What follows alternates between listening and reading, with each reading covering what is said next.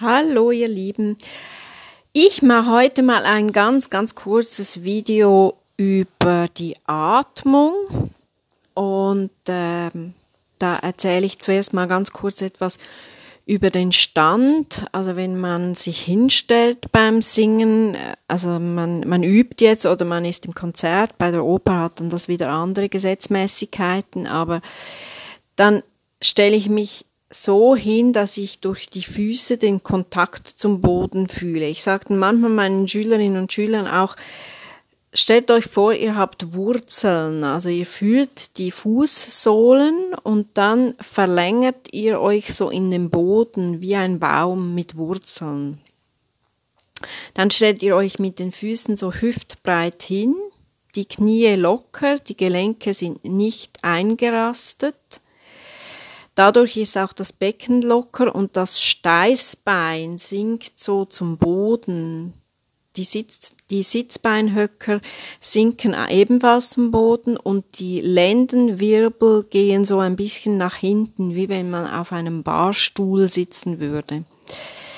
Der Scheitelpunkt geht zur Decke, also ihr könnt euch so vorstellen, dass der Scheitelpunkt euch so hochzieht in der Verlängerung zur, zur Wirbelsäule dann fühlt ihr so eine, eine Streckung. Dadurch hebt sich das Brustbein, also es öffnet, das Brustbein öffnet, sollte sich nicht zu sehr heben, weil sonst habt ihr einen, Brust, einen Druck auf dem Kehlkopf. Aber ihr öffnet so das Brustbein mit dieser Haltung und die Schulterblätter und die Schultern sinken tief nach unten und der Brustkorb steht genau über dem Becken so. Also das ist eine sehr gute Singhaltung im Konzert oder auch in den Gesangsstunden oder beim Üben. Die ähm, Halswirbelsäule und die Schultern, die Halswirbelsäule und die Schulterpartien sind lang und entspannt. Und die Hände könnt ihr jetzt mal für die folgende Atemübung, könnt ihr die Hände auf den Unterbauch zwischen Nabel und Schambein äh, halten und denkt mal, ihr denkt mal gar nicht an die Luft und zieht einfach den Bauch so ein, einziehen und wieder loslassen. Einziehen und wieder loslassen. Und das würde ich mal so ein paar Mal hintereinander machen. Das ist so eine, eine gute Abspannübung. Jetzt in den folgenden äh, kurzen Übungen geht es um die Atemimpulse.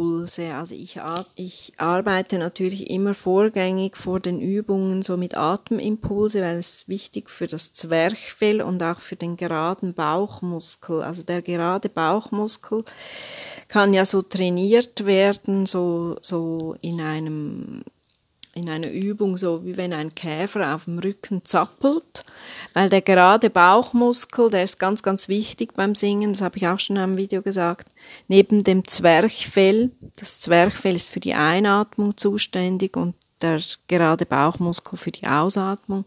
Das ist eben ganz wichtig, weil der, der gerade Bauchmuskel ist bei den meisten Menschen verkürzt vom vielen Sitzen. Also alle, die mit Sitzberufe unterwegs sind, haben eigentlich einen verkürzten Bauch, äh, Bauchmuskel. Und ähm, ja, folglich fallen auch so, so, so, so Atemimpulse dann schwieriger. Also wenn ich jetzt zum Beispiel mache sch, f, sch, f, sch, f, sch, f, ist das eine sehr gute Übung für die Atemimpulse und das sch verbraucht am meisten Luft auch.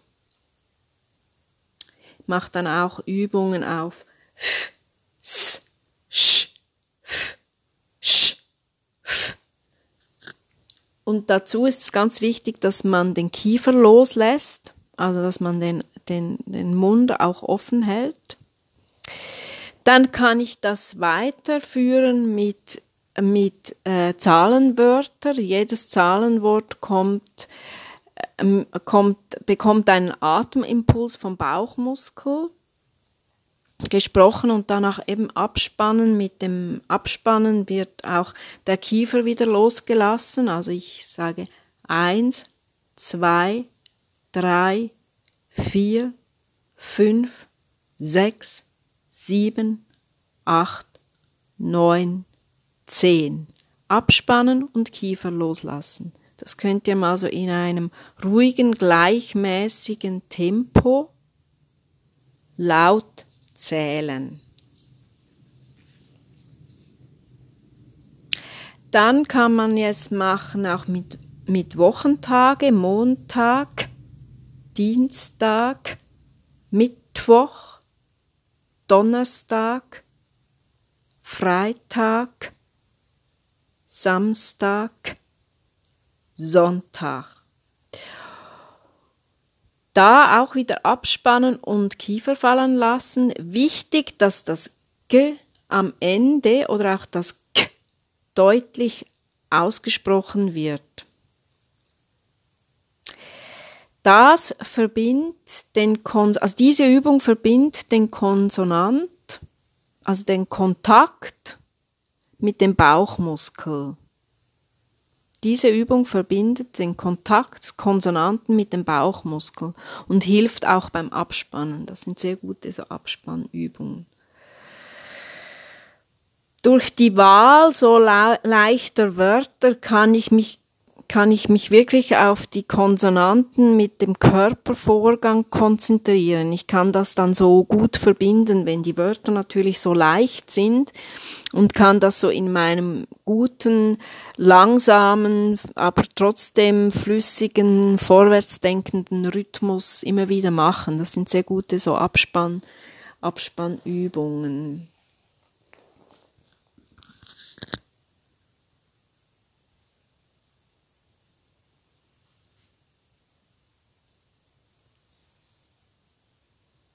Kannst dann auch natürlich noch mit, mit Januar, Februar, März machen. Da habe ich auch wieder die Konsonanten und die Vokale dann und mache das auch wieder Januar, Februar, März, abspannen und Kiefer loslassen.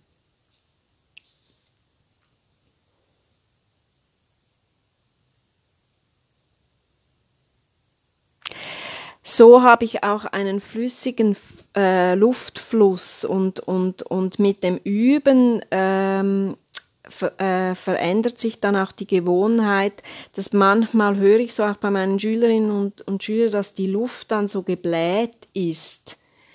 Und man wird die dann auch irgendwie nicht los und, und das erschwer, äh, erschwert auch das Singen.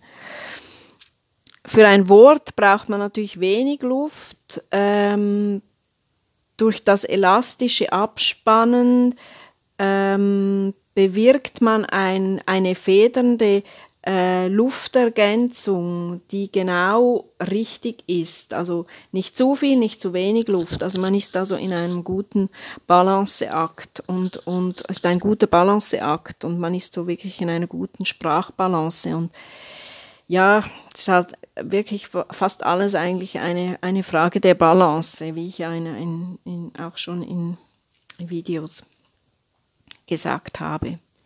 Ja, so mal ein kurzes, ganz kurzes Sprach- und, und, und Atemübungsvideo. Versucht es und sagt mir dann, wie, wie ihr ja, damit arbeiten konntet, konntet. In dem Sinne, bis bald und einen schönen Nachmittag. Ciao!